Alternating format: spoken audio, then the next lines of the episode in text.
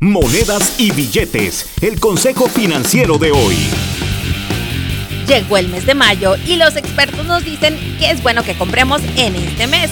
Bueno, estas cosas incluyen los colchones, ya que la gente se está preparando para el verano porque podrían llegar algunas visitas a la casa durante las vacaciones. Otro artículo para comprar son los refrigeradores, porque habrá ventas de Memorial Day a fines del mes de mayo y van a encontrarse pues buenas ofertas. Además, en mayo es cuando salen los nuevos modelos de refrigeradores, así que todo esto tiene sentido. Y siendo que celebramos a mamá en mayo, encontrará también ofertas en perfumes y maquillaje. Los expertos piden que busque las ofertas y además lo combine con cupones de el internet. Así que tengan buenas compras en este mes de mayo.